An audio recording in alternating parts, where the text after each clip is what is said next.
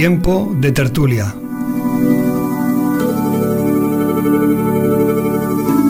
Actualidad, cultura y espiritualidad.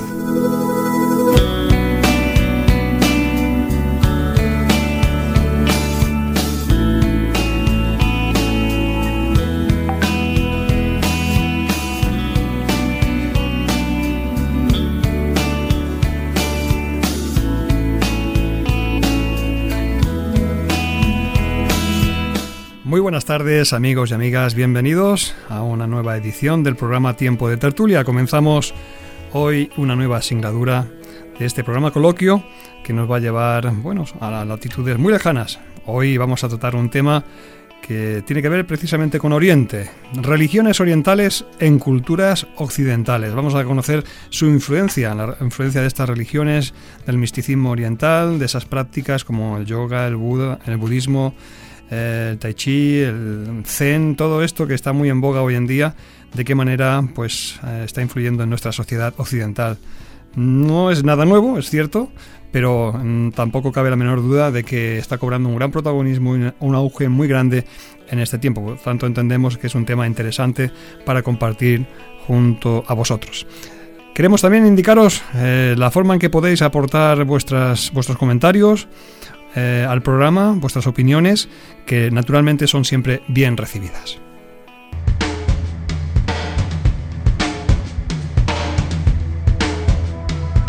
Participa en Tiempo de Tertulia.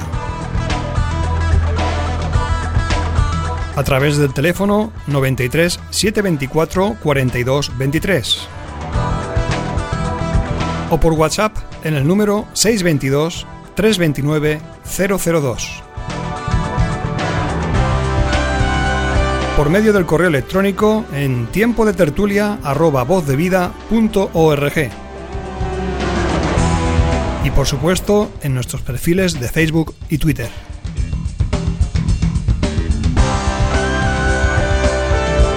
Tiempo de tertulia. Participa.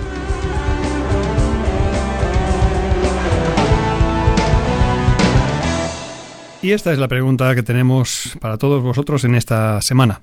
¿Crees que el avance del misticismo y las prácticas de religiones orientales en nuestra sociedad irá en aumento? Y planteamos tres opciones posibles a esta pregunta. Sí. Opción A, sí, cada vez se hace notar eh, más su influencia. B, no es posible saberlo. Y C, no, solo se trata de una moda pasajera.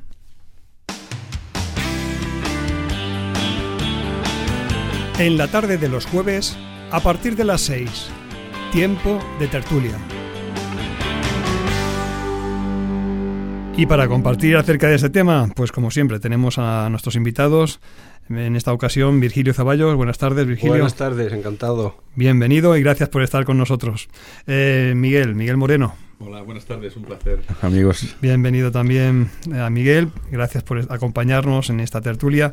Bueno, ya hemos dicho, eh, así en un comienzo de, este programa, que no hay duda que las religiones y las prácticas orientales están cobrando cada día mayor eh, protagonismo entre las personas de Occidente.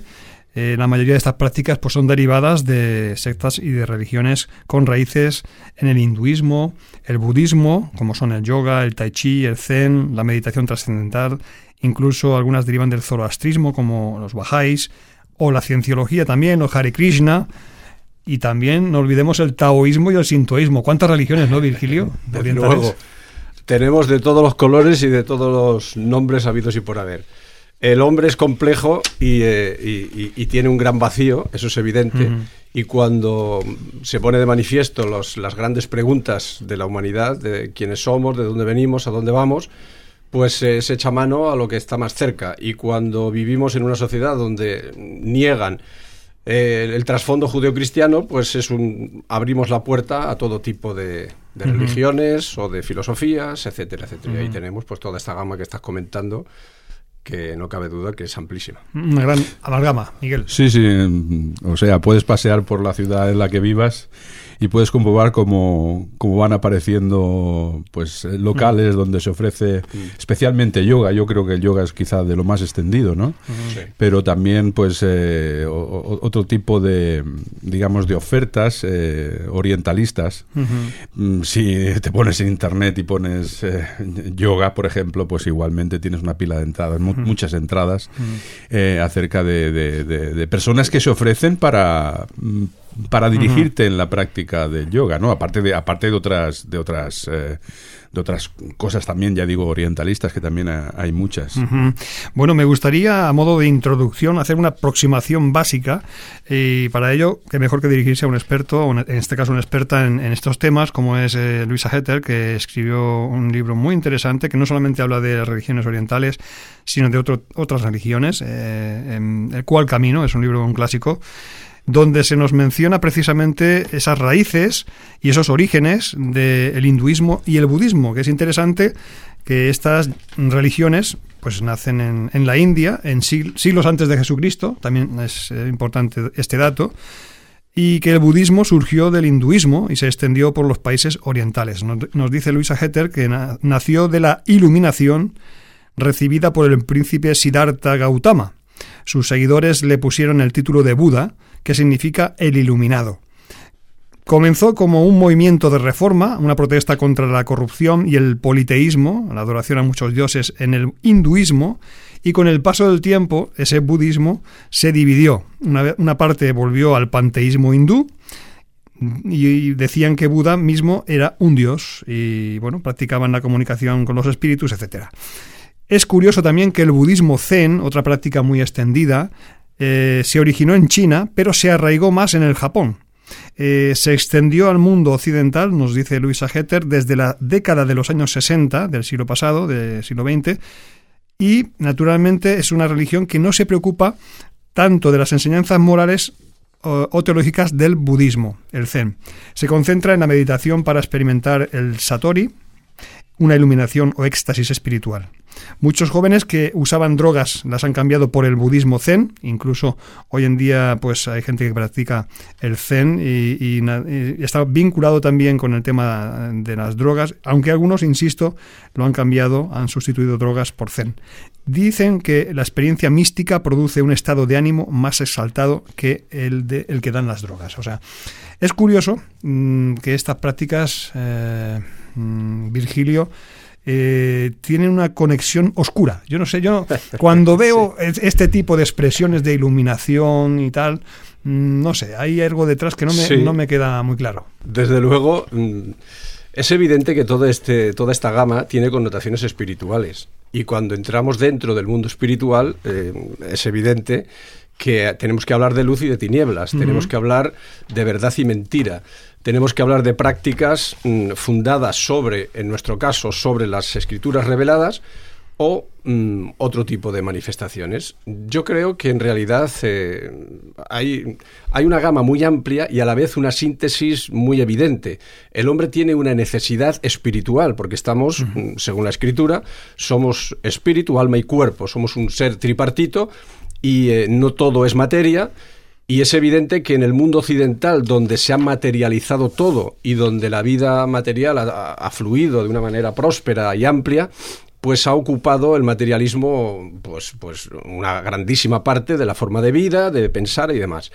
Y hemos abandonado la espiritualidad. Y ahí ese vacío que hemos dejado pues lo han venido a llenar pues todas estas mm, gamas de religiones orientalistas que tienen mucho que ver con meditación, con quietud, Claro, si eso lo traspasas al ámbito occidental, donde estamos todo el día agitados, corriendo para arriba y para abajo, pues es evidente que tiene atractivo. O sea, encuentras a sociedades, cuando la gente va a la India y ve a las personas viviendo de una manera tan distinta a Occidente, pues se quedan atrapadas, hechizadas y dicen, uh, pues aquí tiene que haber alguna cosa que yo no he descubierto. Y se vuelcan. Y a partir de ahí, pues bueno, luego tenemos mm, los occidentales que han, eh, que han proliferado ampliamente para introducir toda esa gama en Occidente, eh, hacer negocio y todo lo demás, no nos equivoquemos. Y, eh, y, es evidente que todo este tema, cuando si hablamos de yoga, hablamos de, ejercicios de respiración y tal, que parecen, parecen inofensivos, cuando ahondamos en ellos, siempre vamos a dar a una vertiente espiritual, a una dimensión espiritual. Y ahí es donde tenemos que poner el ojo para saber en qué conexión estamos o con qué nos estamos conectando, porque no todo es oro lo que reluce, ¿no? Sí, eh, estoy de acuerdo con, Virgilio. Eh, todo esto nace de una necesidad. O sea, yo entiendo Em, digamos, entiendo entre comillas, ¿no? Pero, desde mi posición de cristiano, entiendo que las personas busquen algo porque hay una necesidad. Por ejemplo, bueno, investigando sobre el tema, ¿no? El, lo que es el yoga está muy, muy orientado hacia eliminar el estrés de las personas, ¿no? Bueno, entre otras cosas. Mm. ¿eh? luego hay la espiritualidad que hay detrás, pero eh, probablemente mucha gente que practica el yoga empieza sin conocer lo que hay, lo que hay detrás, ¿no? Entonces, las personas están estresadas. Bueno, en nuestro país eh, lo, vemos. Pero, ¿cuál es, por qué las personas están estresadas? Es decir, tú vas al médico, al médico, a la seguridad social, ¿no? Y, a veces casi antes de que te sientes ya te está recetando, ¿no? Y dices, bueno, pero, ¿cuál es el motivo de la enfermedad? Por ejemplo, sobre un índice 100 eh, de estrés, una separación, un divorcio, mm. está en el 84-85 sobre 100.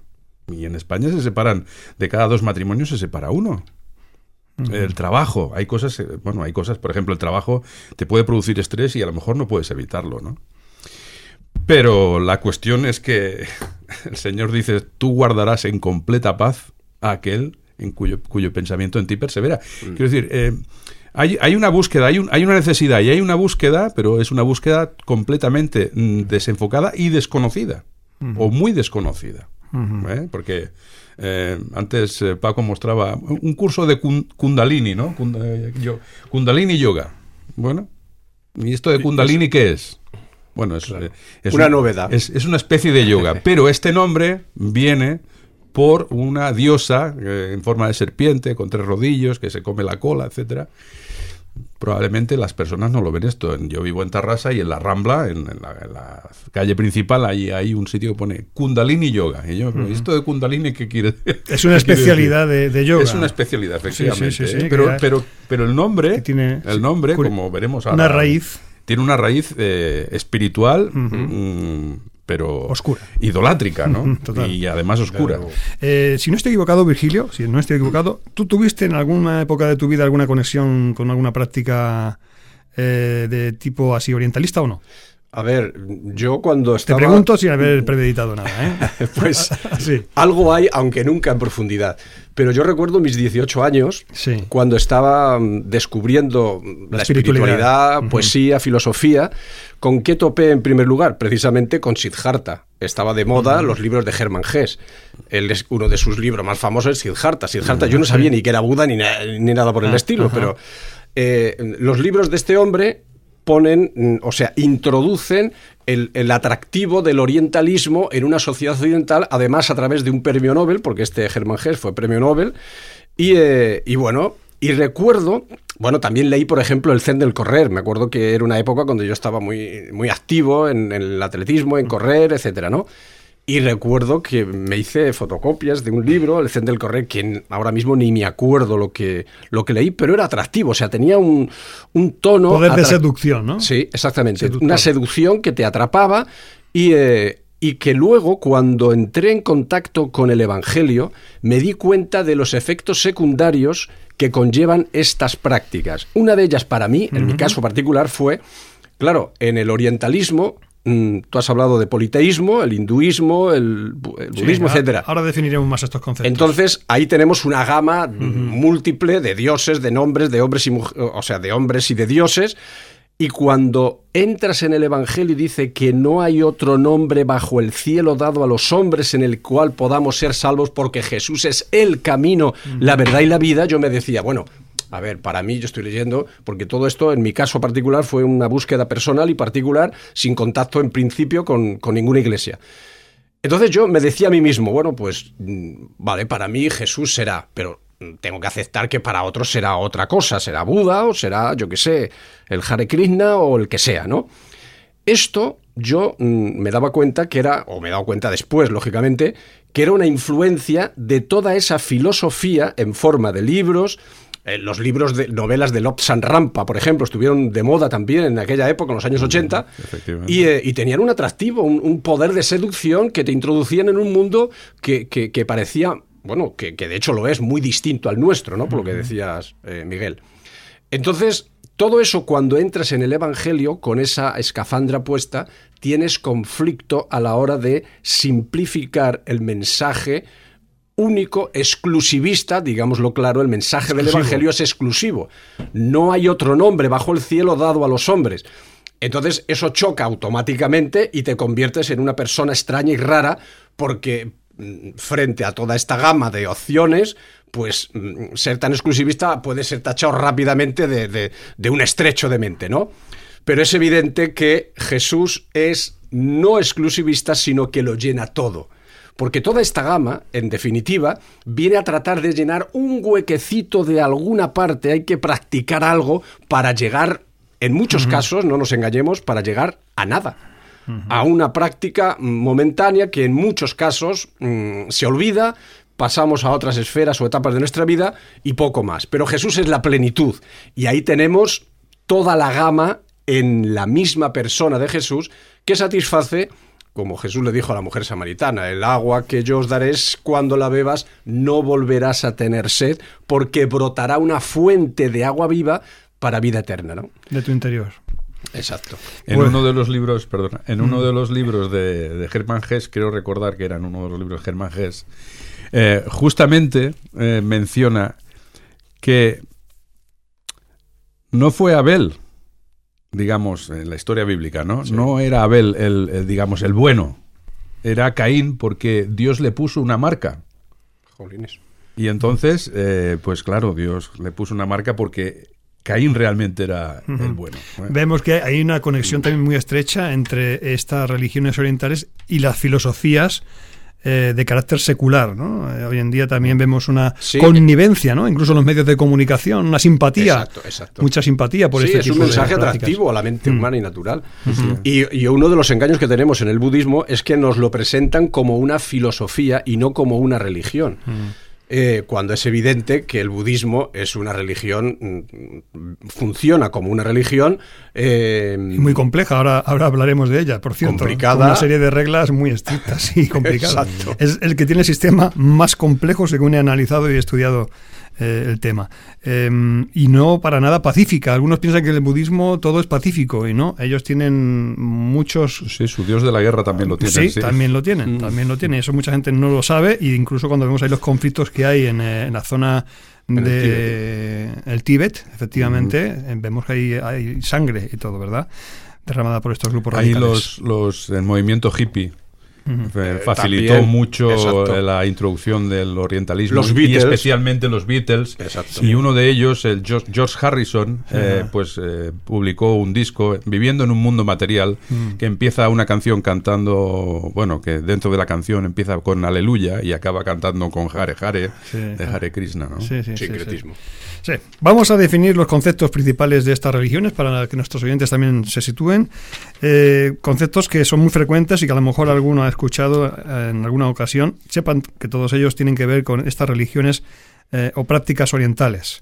Panteísmo es la unidad del universo en esencia. Dios es todo y todo es Dios. El panteísmo es un concepto que está, pues, naturalmente eh, extendido en estas prácticas. El mundo material es el cuerpo de, ese ser en esencia que es Dios, que es todo, toda la naturaleza, todo el universo.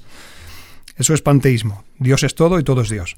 La reencarnación, mm. otro concepto que creo que tenemos que detenernos un poquito aquí, porque dice que después de morir el cuerpo, el espíritu vuelve a nacer en otro cuerpo. Y que puede tener millones de reencarnaciones una persona, un cuerpo, hasta alcanzar la perfección. ¿no? Y, el nirvana. Y ahí encontramos ya exactamente conceptos como el nirvana, que es la, la cesación de la personalidad y el sufrimiento eh, y bueno, la unión del hombre con lo divino, fijaros qué expresiones, ¿no? Son mm. expresiones que he encontrado por ahí estudiando. que a través de muchas reencarnaciones y la renuncia completa a la personalidad propia se consigue, ¿no? esa, esa, unión del hombre con lo divino. El hombre es Dios. ¿no? Es un concepto que también está metido, enraizado en Nueva Era. Sí. ¿eh? Uh -huh. Es también un tema interesante, New Age. Eh, eh, un mantra, ¿qué es un mantra? Es una palabra sánscrita que se refiere a sonidos que según algunas creencias tienen algún poder psicológico o espiritual.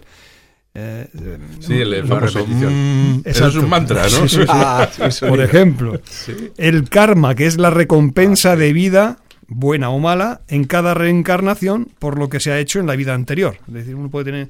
Yo he escuchado incluso en muchas películas que luego hablaremos de la influencia claro. en, en, Hollywood Estos y demás. términos aparecen siempre. Eh, ten, tienes un mal karma.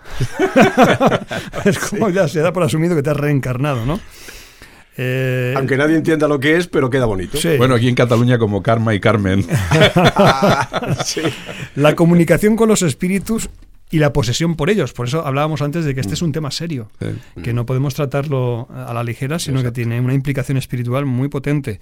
Esa comunicación y esos vínculos espirituales y la posesión por espíritus.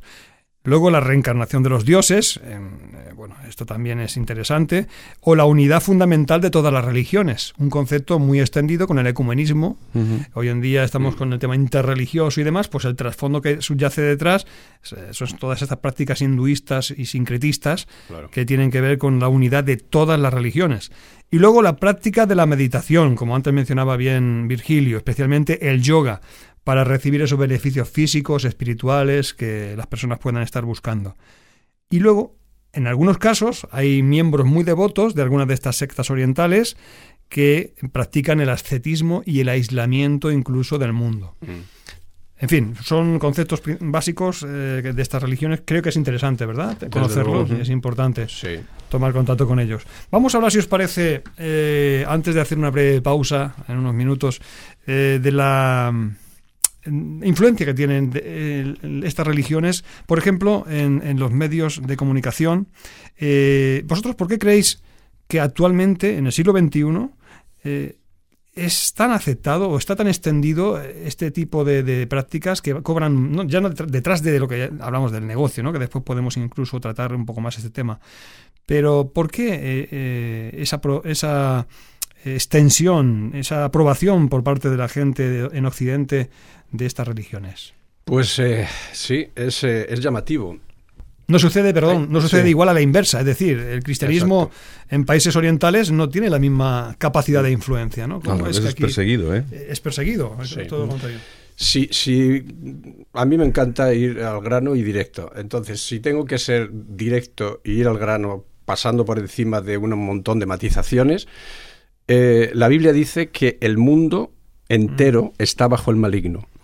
Que cuando el mundo habla del mundo tiene un mensaje, cuando hay un mensaje popular, un mensaje mm, ampliamente aceptado, es un mensaje que cala en la sociedad en general.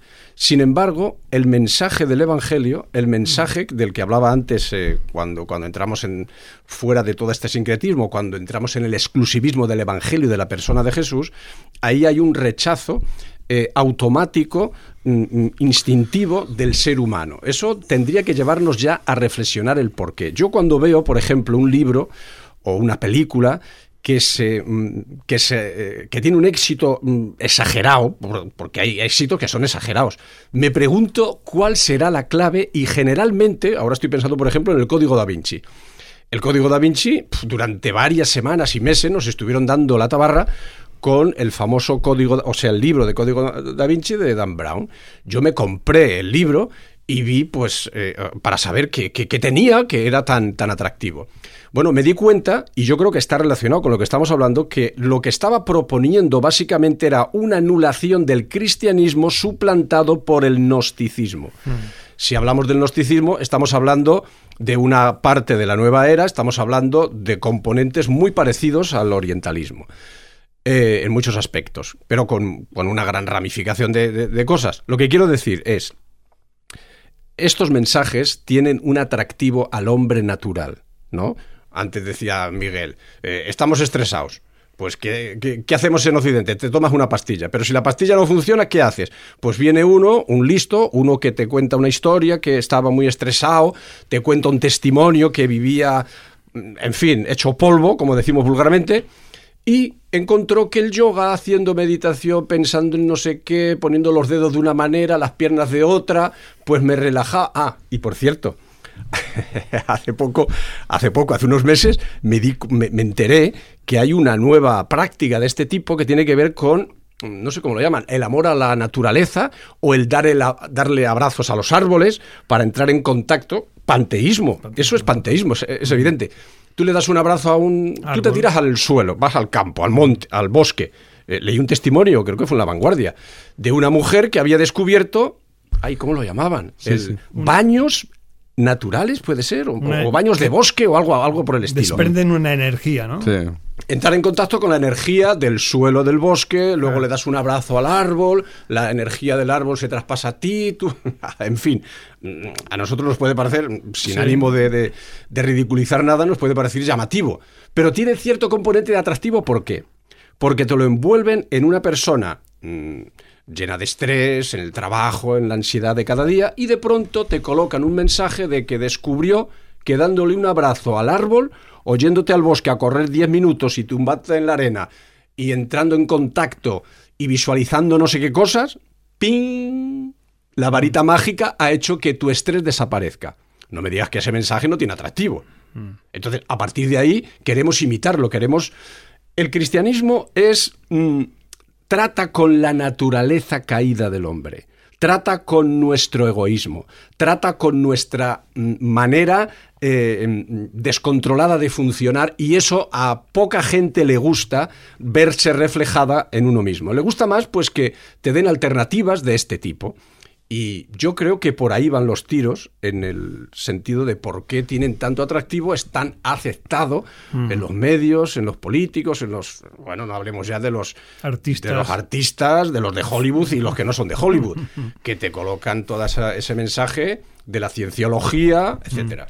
Sí, es verdad, puedes encontrar eh, artículos en La Vanguardia, en El País, en El Mundo, eh, pues ensalzando las, las virtudes, las virtudes mm. de, de, por ejemplo, del yoga y de la mm.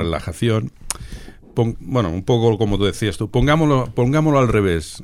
¿Qué es lo que aleja a la persona del Evangelio y la, y la, pone en brazos de tantas filosofías? Bueno, todos hemos estudiado filosofía y hemos visto, mm. pues, en el siglo XV, en el XVI y en el XVII iban saliendo filósofos y cada uno con su, con su teoría. ¿Qué es lo que echa en manos de otras filosofías a las personas? Pues simplemente lo que dice el Señor Jesucristo, no es una cuestión de conocimiento, es una cuestión moral. Mm. Eh, no es que no conozcamos de, Jesús, bueno, cada vez se conoce menos, ¿eh? pero, pero no es que no conozcamos, es que no queremos ir a la luz porque en la luz se pone al descubierto cuál es nuestra situación. ¿Quiénes somos? Y entonces, pues bueno, ahora se está poniendo de moda el yoga, pues es relajante, es no sé qué, es no sé cuánto. Mm. Y tiene todo su centro en el hombre, si os dais mm. cuenta.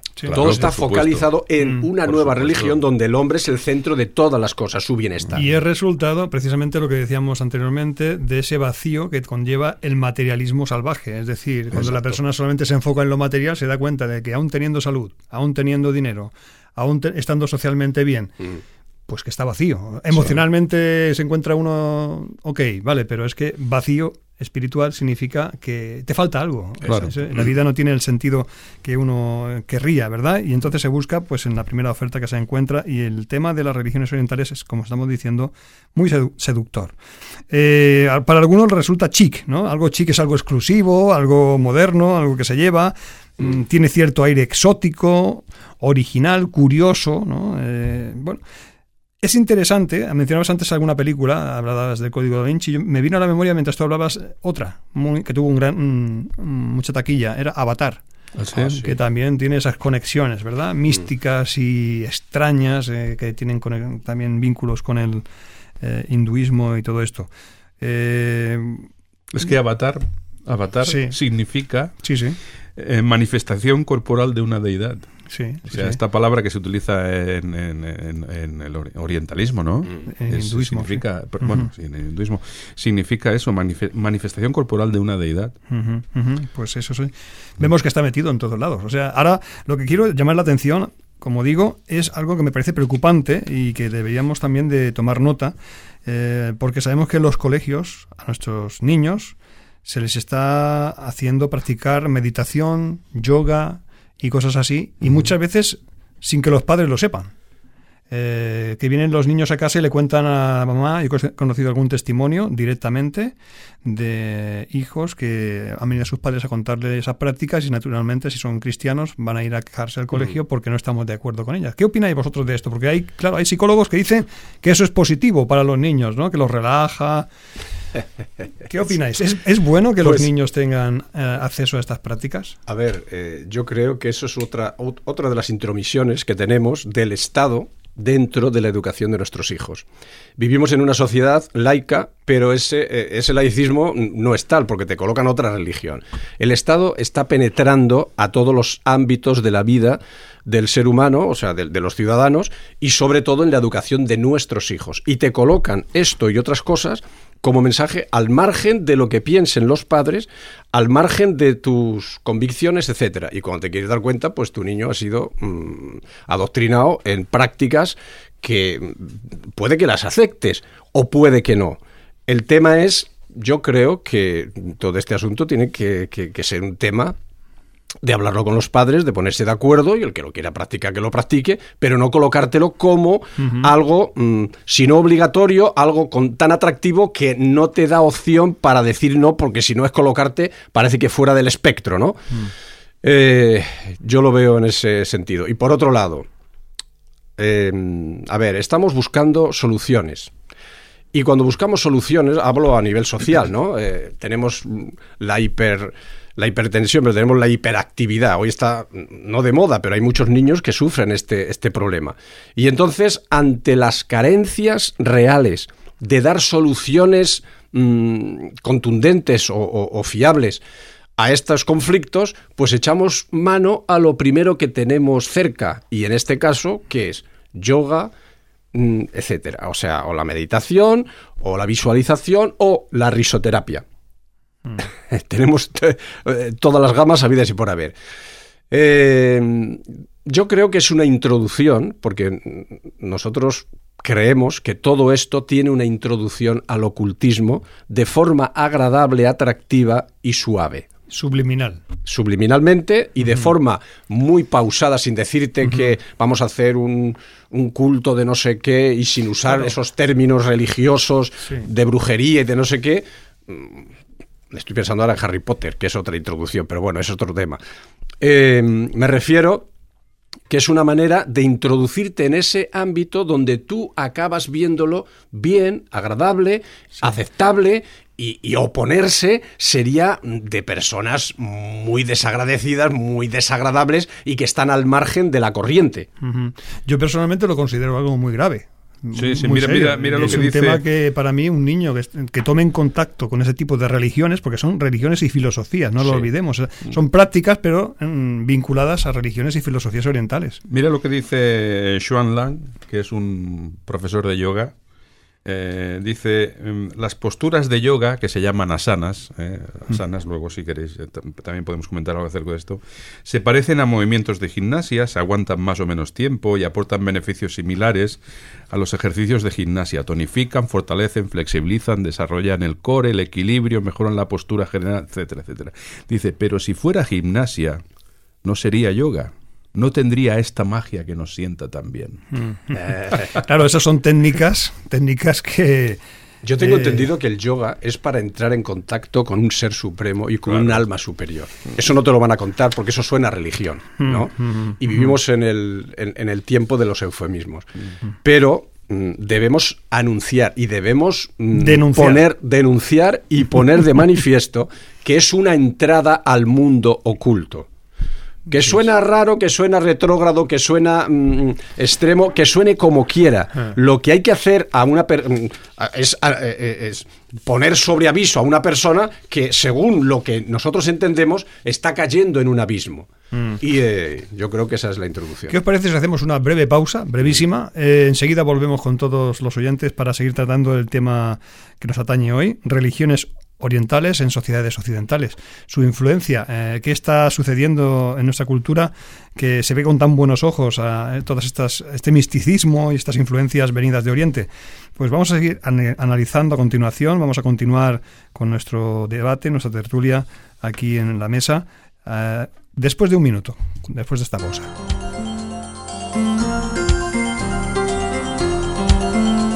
Sintoniza cada jueves a partir de las 6 de la tarde Tiempo de tertulia. Actualidad, cultura y espiritualidad. Recuerda la pregunta de esta semana, amigo oyente. Si quieres participar, puedes hacerlo. Te indicaremos luego cómo.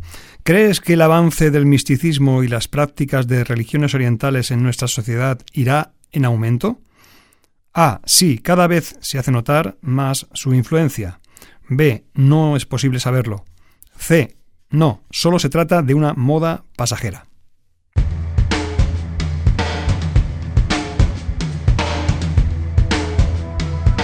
Participa en Tiempo de Tertulia.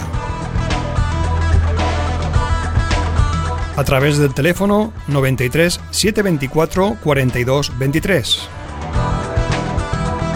O por WhatsApp en el número 622 329 002. Por medio del correo electrónico en tiempo de tertulia Y por supuesto en nuestros perfiles de Facebook y Twitter.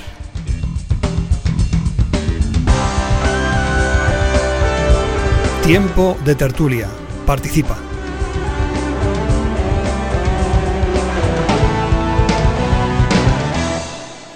Bien, el budismo se considera por muchos como una religión sencilla, inocua, ya lo hemos dicho, que promueve la paz, la ética, la compasión. ¿Pero es así realmente? Eh, lo cierto es que se trata de un sistema de creencias muy complejo, quizá el más complejo de todas las religiones. Nos dice Rabbi Zacarías, un apologeta cristiano, que el budismo comienza con las cuatro verdades nobles acerca del sufrimiento, luego se mueve a, las, a los ocho caminos de cómo terminar con el sufrimiento, pero una vez dentro de esos ocho caminos surgen cientos y cientos de otras reglas que tratan con todas las circunstancias que la vida presenta. Es como un laberinto en el que se mete la mente. Realmente, eh, luego hablaremos un poquito de esos conceptos que se usan, eh, sobre todo en yoga y en tai chi y otras prácticas, eh, donde dice vaciar la mente y ponerla en blanco. Claro, eso es, es algo mm, que después analizaremos, como digo, con más precisión. Pero ciertamente estos son sistemas religiosos, sistemas, sobre todo del budismo, muy complicados, muy complejos, ¿verdad? Desde luego, por eso tenemos, o sea, somos carne de cañón. ¿Por qué? Me refiero a gente de Occidente, me, estoy hablando mm. ahora. Porque es un mundo desconocido para nosotros. Porque son términos que mm, se popularizan eh, y, y, además mm, se populariza una parte que seguramente no es el todo del, de lo que contiene, ¿no? Cuando hablábamos antes del karma, de la reencarnación, por ejemplo, la gente habla de reencarnación como, como, como si fuera una cosa graciosa, ¿no? Pues a ver si me reencarno en un hombre rico, tal y cual, ¿no? Mm, vale. Todo esto es una manera de introducirse en un mundo que desconocemos, en un mundo que no sabemos la influencia que tiene sobre nosotros y hablamos de ello como si fuera pues eh, cualquier cosa mientras que es una sofisticación y un, y un galimatías que no hay manera. Bueno, hay muchos budistas que se pasan la vida entera, eh, como decías al principio, eh, no sé dónde, hace poco vi un programa de la, tele, de la tele, había uno que se había aislado no sé cuántos años, años viviendo en soledad con el fin de hacer todos esos procesos de purificación. Exacto. El Evangelio es mucho más simple que todo eso. Jesús dijo, eh, dejad a los niños, venid a mí, no se lo impidáis porque de ellos es el reino. El Evangelio tiene una entrada sencilla. Todo esto parece más bien eh, un componente elitista, o sea, tiene un componente elitista para gente muy sofisticada, para gente... o quedarte con la superficie eh, sin ahondar mucho, pero ahí tienes la introducción y la entrada a este mundo que siempre, siempre tiene connotaciones espirituales y por lo tanto te pone en contacto con espíritus. A mí me, me, causa impresión el, ver que eh, el, el hinduismo mm, y bueno y estas prácticas orientales no están muy lejos, no están muy lejos eh, de las denuncias que hacían en la Biblia los profetas en el Antiguo Testamento. Porque al final lo que ocurre es que la persona eh, es una persona alienada. Es decir, en el Antiguo Testamento, eh, incluso con, con- cierta sorna, el profeta decía, un hombre busca un pedazo de madera, un, un trozo de tronco, busca a alguien que le dé forma, eh, con, con lo que queda se calienta y luego pone, hace un dios, un ídolo, Claro. ¿no? Lo pone allí que no se caiga, cuidado que no se caiga, que quede bien plano y y no, y no, no admite que eso simplemente es un, es un trabajo que alguien ha hecho, sino que coge y se postra ante él y le adora. El- el, eh, las religiones orientales no tienen, eh, digamos, físicamente eh, un, ídolo, pero realizan exactamente lo mismo. Se postran y entregan sus, sus fuerzas a esa... a- a- bueno, Esa deidad. A, esa- a esa deidad, a esa, a esa búsqueda, ¿no? Como piedras, ocurría en la piedras mágicas, Exactamente, piedras de la sí, suerte, sí. Cristales. Sí, Cristales, y, las, y las pulseras ionizadas Q y, Sí, sí, cosas así, ¿no? Energía positiva. Claro, y, no, y no entienden, no entendemos o no entienden las personas que eso es alienación, que eso es... mm, Aparte que todo esto lo que conlleva es a alejar a las personas de Dios, del Claro, Dios verdadero. Exacto. Como bien ha dicho Miguel, en el Antiguo Testamento encontramos el politeísmo, una práctica muy Sí. habitual que Dios condenó continuamente eh, en su pueblo, ¿no? En Israel. Eh, y que vemos reiteradamente en Babilonia, en bueno, en los dioses de Egipto, etcétera. Y naturalmente que Dios desaprobaba esas prácticas. Y miramos el hinduismo, más de 33 millones de dioses, pues ya me dirás. O sea, un árbol un dios, la vaca un dios, el- la- no sé. Cualquier otra piedra. Cualquier piedra y cualquier cosa es un dios, ¿no? El sincretismo, eh, la repetición de unos de unos ciertos unas ciertas palabras, unos ciertos mantras, también Sí, ocurría en el. Antiguo Testamento. Todo ¿no? eso sucedía. Es decir, que hay un hay bueno, hay una conexión, hay, hay una, un paralelismo, digamos, ¿no? Con la Babilonia. Eh, claro. Es que precisamente es eso. Eh, el- o sea, la Biblia habla de Babilonia que tiene dos vertientes, una física en Mesopotamia y otra espiritual que tiene que ver con todo lo que estamos hablando. Babilonia es una ciudad eh, espiritual opuesta a Dios. El sistema religioso. El sistema religioso mundial que tiene unas ramificaciones múltiples y unas grandes partes de esas ramificaciones son las que estamos tratando ahora mismo. Bueno, pues, eh, ¿qué os parece si nos acercamos a esta cuestión espiritual tan interesante, tan importante, mm, enseguida, para ir eh, en la recta final del programa abundando en ello, porque no quisiera dejarme ningún fleco. Pero sí que me llama la atención, es precisamente, no es por publicitar ni nada, pero sí, sí que hay cursos, programas intensivos de formación, y no muy lejos de estas fechas habrá uno muy grande en Barcelona, donde se habla, se invita a la gente, ya digo, todo esto por internet se encuentra, a asistir a este, a este Kundalini Yoga, que es una combinación inspiradora de práctica física y, medi- y meditativa, dicen, que incorpora movimiento, técnicas de respiración dinámica, meditación y canto de mantras con el objetivo de aumentar la vitalidad física y desarrollar la conciencia. Qué, qué expresiones, ¿no? Qué rimbombante, ¿eh? Suena. Místicas, sí, sí, sí. Eh, bueno, mm, aquí eh, había una orquesta en Cataluña que se llamaba Dharma, no sé si Sí, acordáis. la compañía eléctrica Dharma. Sí, sí. Exactamente, pues también tiene que ver con filosofía, la filosofía del yoga, ¿no? O sea, está, está metido, permeado por toda la sociedad, la cultura, la literatura, libros, eh, el arte, la pintura, eh, lo vemos también en la música, lo vemos en el cine, etcétera. Bueno, pues esto, eh, amigos, amigas que nos escucháis, eh, hemos de asumirlo, es una realidad. Ahora bien, ¿qué respuesta vamos a tener delante de esta situación? Mm, Yo mismo me encontraba en un hotel no hace, no hace mucho, hace como tres años, dos años y algo, eh, y justo en el hotel, pues eh, en una, en una sala contigua, pues se juntó ahí un montón de gente, y digo, ¿esto qué es? Y empezaron todos a salir allí y allá. Y na- naturalmente pudimos ver que eran práctica de, de- era un gurú, un maestro Mm. de estos eh, de yoga o no sé qué, qué tipo de ahora no recuerdo exactamente, pero sí que tiene que ver con la filosofía y la religión oriental, ¿verdad? Pero naturalmente que se necesita una respuesta ante estas eh, esta expansión que hay de, esta filosofía y poner también nuestra voz en alto, eh, levantar nuestra voz, porque los colegios Luego, por ejemplo, también en el tema de asistencia mm, de cuidados paliativos, encontramos también que se está, se está introduciendo esta práctica de la meditación, por ejemplo, en personas que están en fase terminal o que tienen un cáncer o lo que sea, y ya incluso los propios técnicos, asistentes sanitarios que van a visitarlos ya practican con ellos el zen o la meditación o el yoga. ¿Vosotros creéis que esto es adecuado?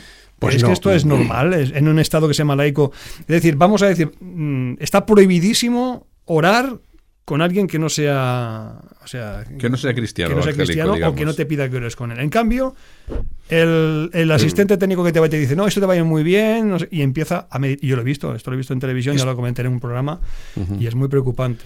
Esto pone de manifiesto otra vez que todos estos mensajes mm, son populistas, no nos engañemos. Estos mensajes son populistas, son atractivos eh, y, van radicalmente opuestos al mensaje concreto de lo que Jesús llamó la puerta estrecha. Es mucho más fácil entrar en una puerta ancha, donde todos van, donde todos eh, son amigos, donde todos participan de todo, pero donde nadie recibe una respuesta real a sus necesidades. La Biblia, por ejemplo, enseña, o se pregunta en varias ocasiones, ¿qué es el hombre? ¿Qué es el hombre para que de él te acuerdes, el Hijo del Hombre, para que lo visites? Lo has hecho de una manera determinada. ¿Cuál es la naturaleza del ser humano? ¿De qué estamos hechos? ¿Cómo nos libramos de toda esa naturaleza, de, lo que llamamos mm, mm, los aspectos negativos, el conflicto interior? Pues bien, en todo este asunto, el único mensaje capaz de liberar a la persona realmente y con la trascendencia de la eternidad es el mensaje de la cruz del Evangelio. Es el mensaje del Gólgota, es el mensaje de que Jesús ha venido para ocupar nuestro lugar y para trazar un camino hacia eh, el Padre. Entonces, todo este mundillo del que estamos hablando, o un mundo muy amplio, no son más que desviaciones para entretenerte en otras prácticas y evitarte el mensaje real que necesita el ser humano. Y el mensaje real es que el que tiene al hijo tiene la vida, pero el que no tiene al hijo ya puedes tener yoga, meditaciones, mm, mantras, visualizaciones y todo lo que tú quieras porque ahí te quedas. Porque en definitiva, el budismo acaba en la nada. Porque el budismo acaba en el nirvana. Y el nirvana realmente es la disolución, porque el budismo no, no identifica el yo personal, la, la, individualidad de cada ser, de cada persona, como sí enseña la Biblia, cada uno tenemos que dar cuenta a Dios, sino que el, el individuo se difunde, se difumina en la totalidad y acaba, después de muchas reencarnaciones y de muchos procesos, en el no nada en el nirvana que es en el océano. Acaba en la nada, o sea, hay que decirlo así de claro. Acaba en la nada y acaba es, que, es que hay casos de suicidio incluso que se han llevado a cabo por encontrarse eh, en ese estado de vacío mental ¿no? y de vacío existencial. Claro. Terrible. Entonces, si uno quiere, a ver, los oyentes que nos están escuchando ahora, que pueden ser mm, mm, o pueden estar practicando de forma, eh, yo que sé, pues como cada uno de nosotros muchas veces escuchamos cosas y entramos en ellas sin más mm, motivaciones. Y eh, tiene que saber que todo ese recorrido, aunque aparentemente pueda tener alguna, alguna, eh, algún componente de respuesta momentánea, te conduce a la nada y entrar en la nada, yo creo que no es lo que el ser humano necesita hoy. Lo que necesitamos es entrar en una vida abundante. Jesús ha venido para que tengamos mm. vida y vida en abundancia. En aquel que es el todo en todos. Exactamente. Jesús. Entonces, no puede ser, no puede ser que, bueno, el cristianismo viene de Oriente también, ¿eh? Mm. Viene de Oriente Medio pero se ha generalizado en, históricamente en, Europa, es, es, mm. evidente, y en lo que llamamos Occidente. No puede ser que el Evangelio que precisamente en el libro de los Hechos muestra cómo el Espíritu Santo guió al apóstol Pablo a Europa en lugar de Asia. ¿no? Cuando el Espíritu le prohibió predicar la palabra en Asia y lo envió a, Filipos, que era la primera ciudad donde iba a predicar el Evangelio en Grecia. Entonces, Europa está ante un desafío brutal en cuanto a que está desestimando las raíces judeocristianas que han producido la prosperidad de la que estamos disfrutando y ahora estamos renegando y en eso nos parecemos al pueblo de Israel en el Antiguo Testamento de lo que claudicando, Miguel, claudicando. cuando eh, después de recibir la bendición de Dios en los tiempos de decadencia que es los tiempos en que vivimos hoy pues eran atrapados en los cultos cananeos que los había de todos los colores y de todas las formas. Total paganismo paganismo exacto mm, a ver, yo lo que sí diría a, los, a, nuestros oyentes, por ejemplo, lo que sí les diría es que es importante que conozcan, eh, como cualquier otra cosa, ¿no? Conozcan cuál es el trasfondo de, por ejemplo, de, yoga o de estas prácticas hinduistas. Es, es, importante conocerlo. Es decir, mm, por ejemplo, tú tienes dinero y vas a un banco y, y, quieres invertir tu dinero, ¿no? Y pones tu dinero en un fondo de inversión. El banco no te dice dónde lo está, qué hace con tu dinero, dónde lo pone, pero si tú eres una persona que estás en contra de la guerra, no quieres que ponga tu dinero en, un, en una empresa que se dedica a hacer armas, ¿no? Eh, si tú no quieres que te consideren una persona un poco, bueno, eh, que no te vas a ir a un prostíbulo a tomar una cerveza, ¿no? Porque mm. el que te vea dirá, eh, no va a tomar una cerveza. Mm. Si no puedes ir con una bata blanca y meterte en una, en una mina de carbón y pensar que ni siquiera el polvo te va a llegar. Mm. Tú necesitas saber y necesitas saber, por ejemplo, que el, hinduismo hace de las personas que sean esclavas, justamente por el hecho de la reencarnación. ¿eh? Porque si tú matas a un escarabajo, eh, esa religión te dice que cuando tú te reencarnes mm, vendrás como escarabajo y con esa conciencia, ¿no? De escarabajo. Entonces, claro, no puedes matar a un escarabajo. Eh, estás esclavizado. Viene una plaga de escarabajo, por decir algo, y, estás esclavizado, ¿no? Y luego hay también una falta de compasión. Es decir, a los parias los parias ya sabéis mm. que son los marginados, ¿no? No, hay que, no hay que dejar, están ahí porque, bueno, pues... Son eh, residuos. Son residuos, se reencarnan, algo han hecho, no han hecho bien para, para estar mm. ahí, incluso critican critican a los cristianos, ya sean católicos o evangélicos, o los, eh, los, que van allí a ayudar a los pobres, los brahmanes, que son los...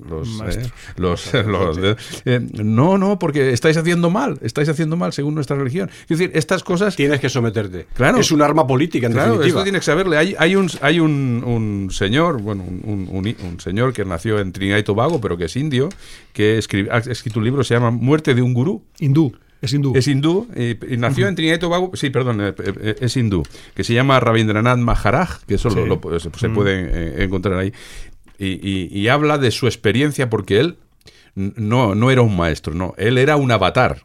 ¿Os, acordáis que era considerado por los demás como un dios, una manifestación corporal de, de, una deidad y era adorado? Viene de su abuelo, de su padre y él fue introducido y, y, criado en todas estas, en todas estas prácticas y él eh, se convirtió al cristianismo y va dando conferencias por todo el mundo. Estuvo hace unos años aquí en Gerona y, por ejemplo, dice, el propósito del yoga no es en absoluto un ejercicio para conservar una buena forma física, sino la parte central del hinduismo para alcanzar la salvación. Claro, tú, tú vas a hacer unas, unos ejercicios mm, desestresantes, pero el que está dándote esos ejercicios tiene unas ideas, tiene un...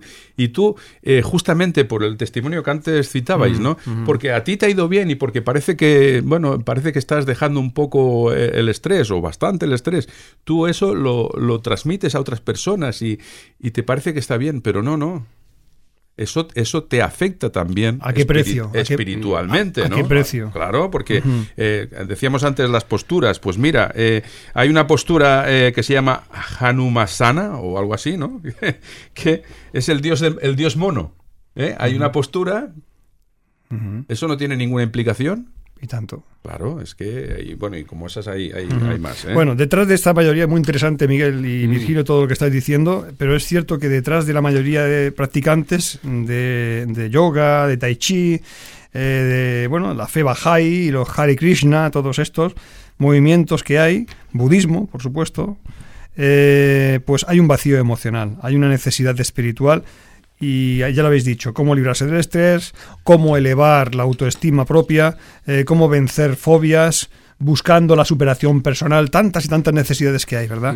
Pero lo que hemos dicho en esta tarde y queremos insistirlo, eh, hay una ceguera espiritual.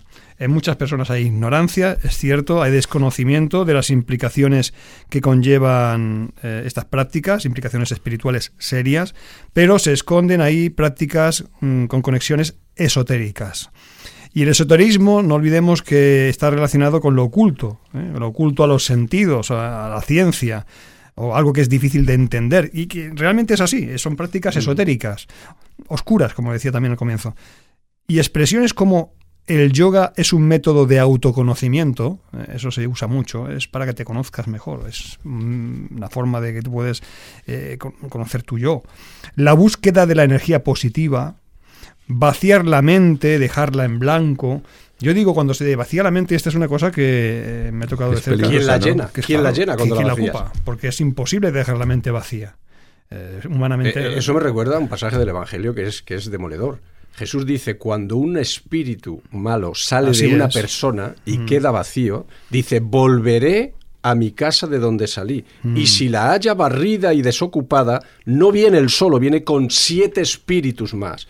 Viene con toda la prole de lo que esté a más a mano en cada momento, en cada mm, eh, etapa de la vida o en cada eh, generación. Hoy tenemos esto que estamos hablando y otras muchas cosas. Claro, es que probablemente mm, algunas de las eh, situaciones en que se habla de posesión demoníaca, mm, pues no todas quizás lo sean, pero, pero sí es verdad que, dar paso a, estas prácticas pues es dar paso a, espíritus. Me gustaría, bueno, ya ir terminando. Eh, vamos a estar ya escuchando la melodía del programa, la eh, careta de salida, y vamos a estar recordando unas palabras que Jesús nos recuerda. Buscad primeramente el reino de Dios y su justicia y todas las demás cosas os serán añadidas. ¿Cuántas necesidades tienen las personas, verdad? Y muchas veces, Miguel, eh, eso que se consideran necesidades, realmente eh, por ejemplo, cosas materiales, cosas son intrascendentes comparado con las cosas.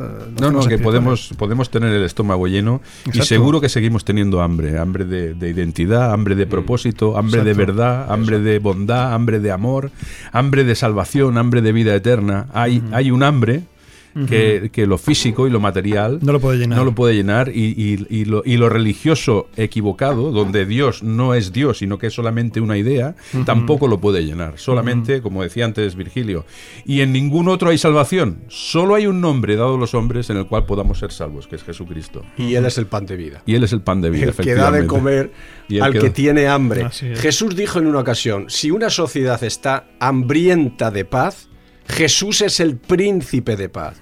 Si una sociedad está estresada, Jesús dijo, mi paz os dejo, mi paz os doy. Y el apóstol Pablo dijo, justificados pues por la fe, tenemos paz con Dios. ¿Quieres paz?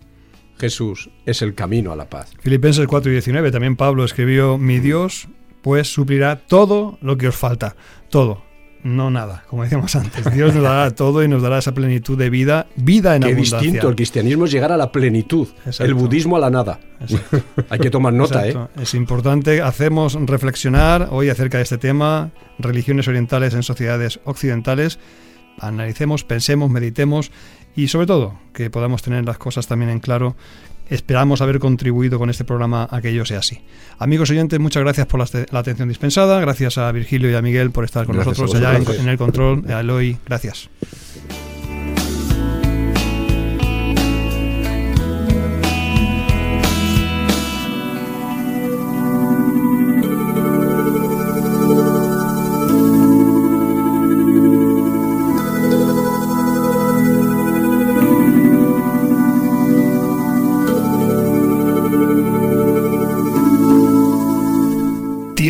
De tertulia.